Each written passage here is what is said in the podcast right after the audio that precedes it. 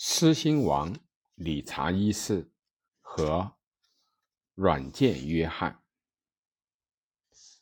理查一世作为儿子、丈夫、国王，都是坏事做尽；但作为士兵，他是英勇而伟大的。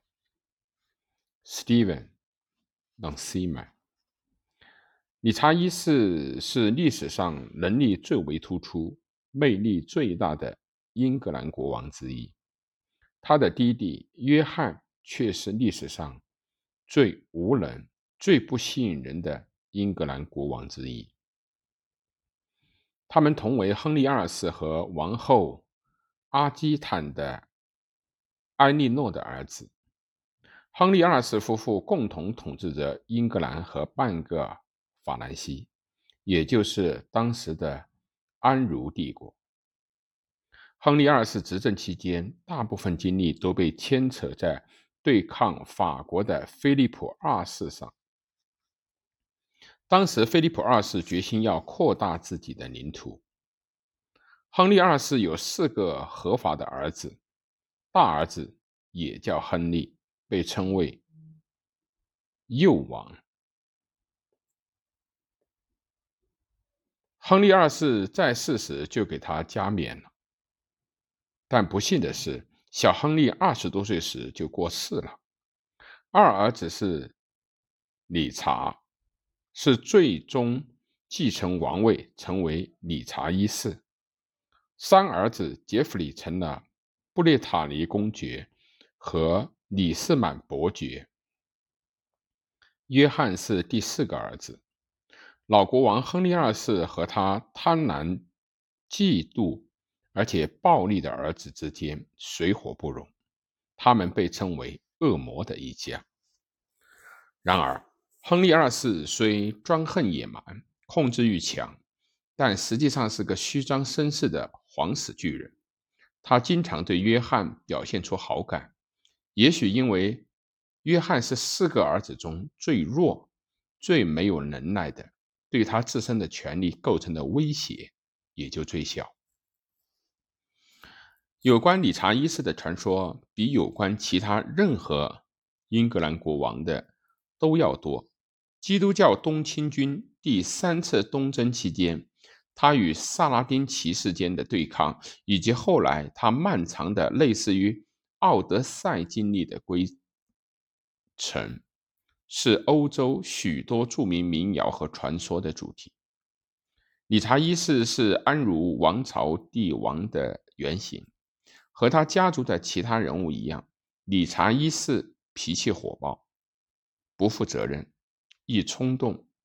作为安茹王朝的帝王，他手中掌握着欧洲的巨大利益。他认为英格兰只不过是他的又一块封地，为他的出征。提供资源。理查一世性格傲慢，身材魁梧，长着一头金红色的头发。他将绯红色定为自己的专属颜色，一直带着一把叫做“王者之剑”的剑。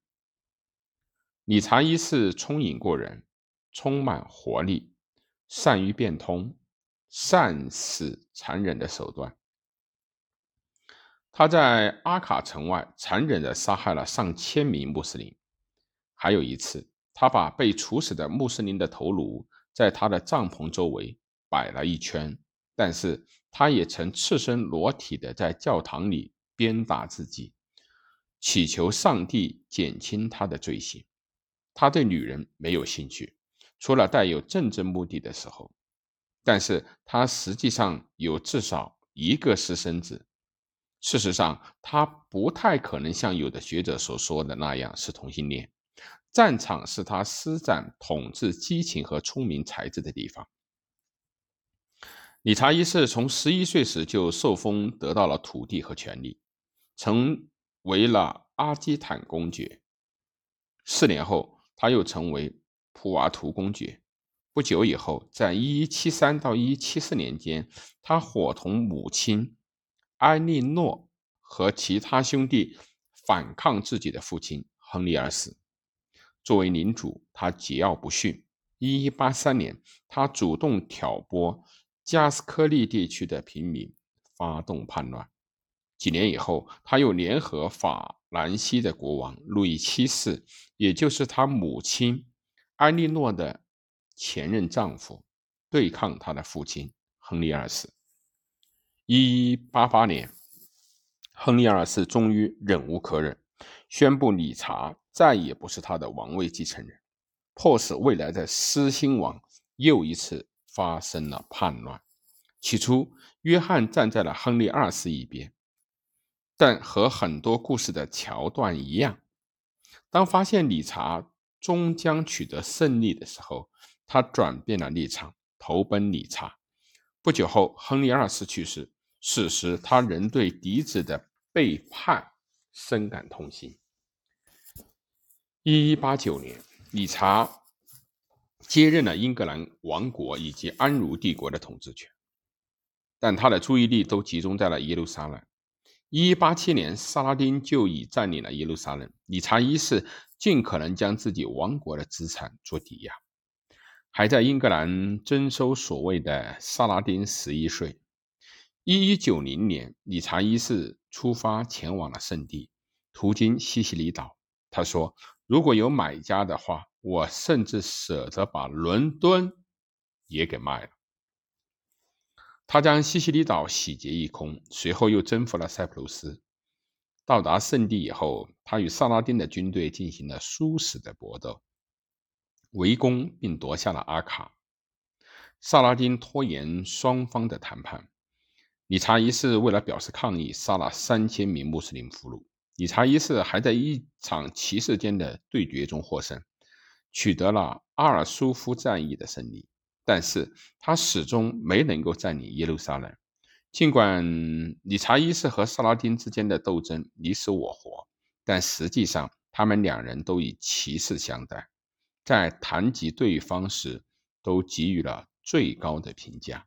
当理查一世生病并且缺水的时候，萨拉丁派人送去新鲜的水果和饮用水。当理查一世缺少马匹时，萨拉丁又送去了他最好的马。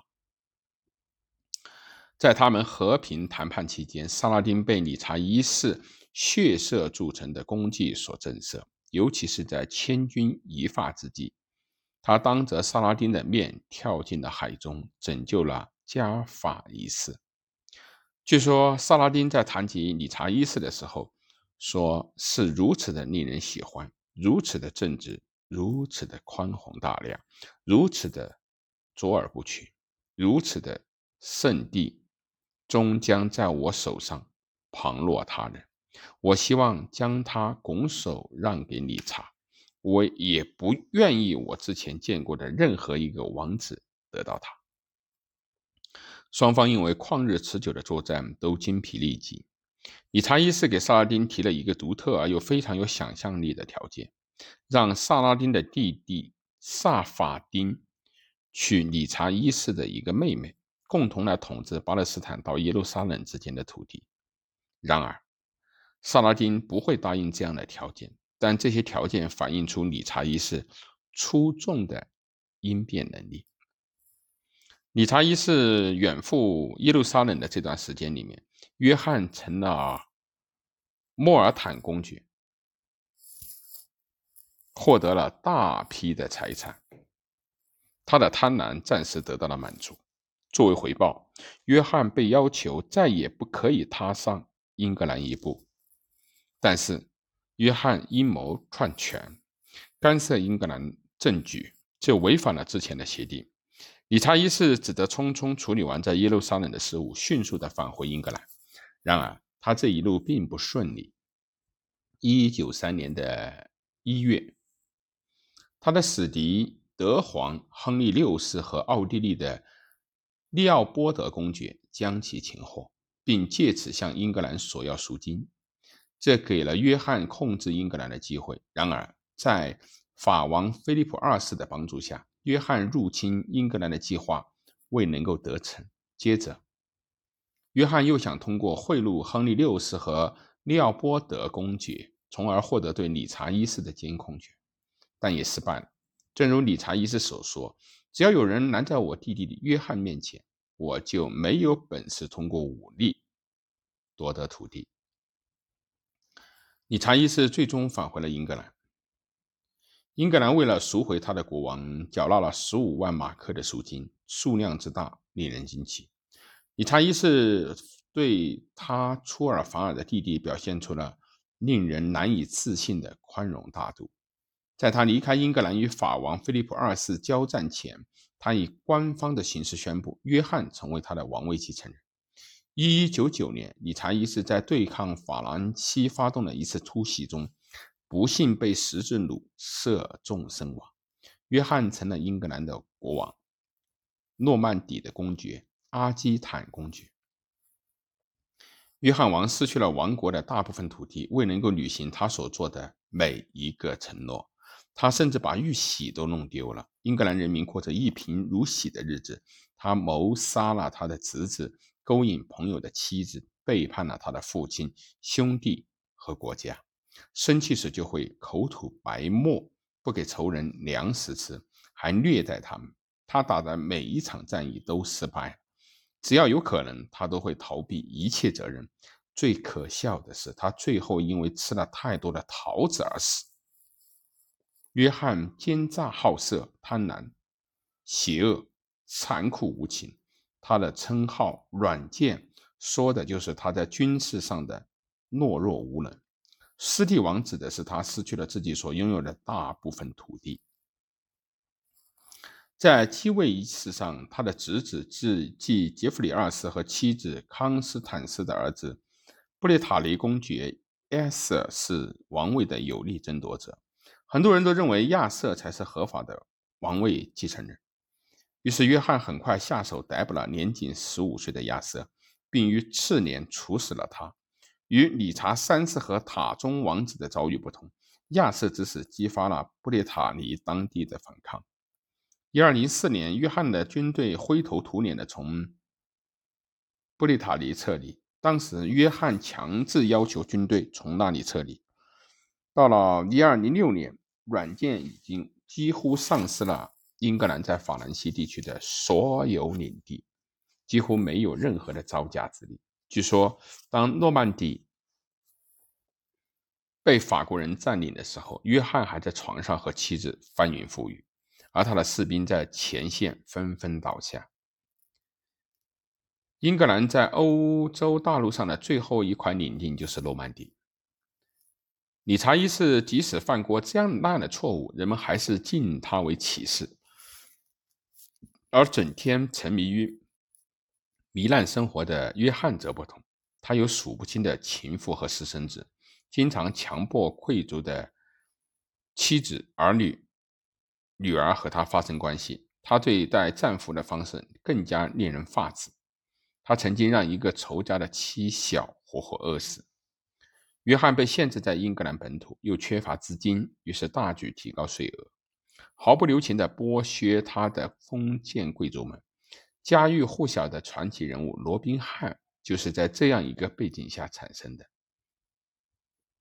一二零九年到一二一三年间，当约翰被教皇英诺森三次开除教籍时，他竟然恬不知耻地搜刮教会的收入。自一二一二年起，约翰面临的来自贵族的反抗愈演愈烈，这些贵族开始设计扳倒他。一二一四年，约翰在法国又吃了一场大败仗，英格兰最终爆发了大规模的武装反抗。一二一五年的六月十五日，在南尼米德位于泰晤士河上的一个牧场中，贵族们召开了一个很有名的会议。这些贵族强迫约翰签署了大宪章，也就是现代英国自由精神的源头。大宪章旨在确保抵御国王恣意妄为的。统治的权利，约翰无很快就将遵守大宪章的承诺抛在脑后。英格兰再次陷入内战的泥潭，但他想召集军队穿越沃斯河时，他的随行人员携带着约翰的宝物和行李差点失踪了。潮水突然上涨，他拼了命的寻找宝物。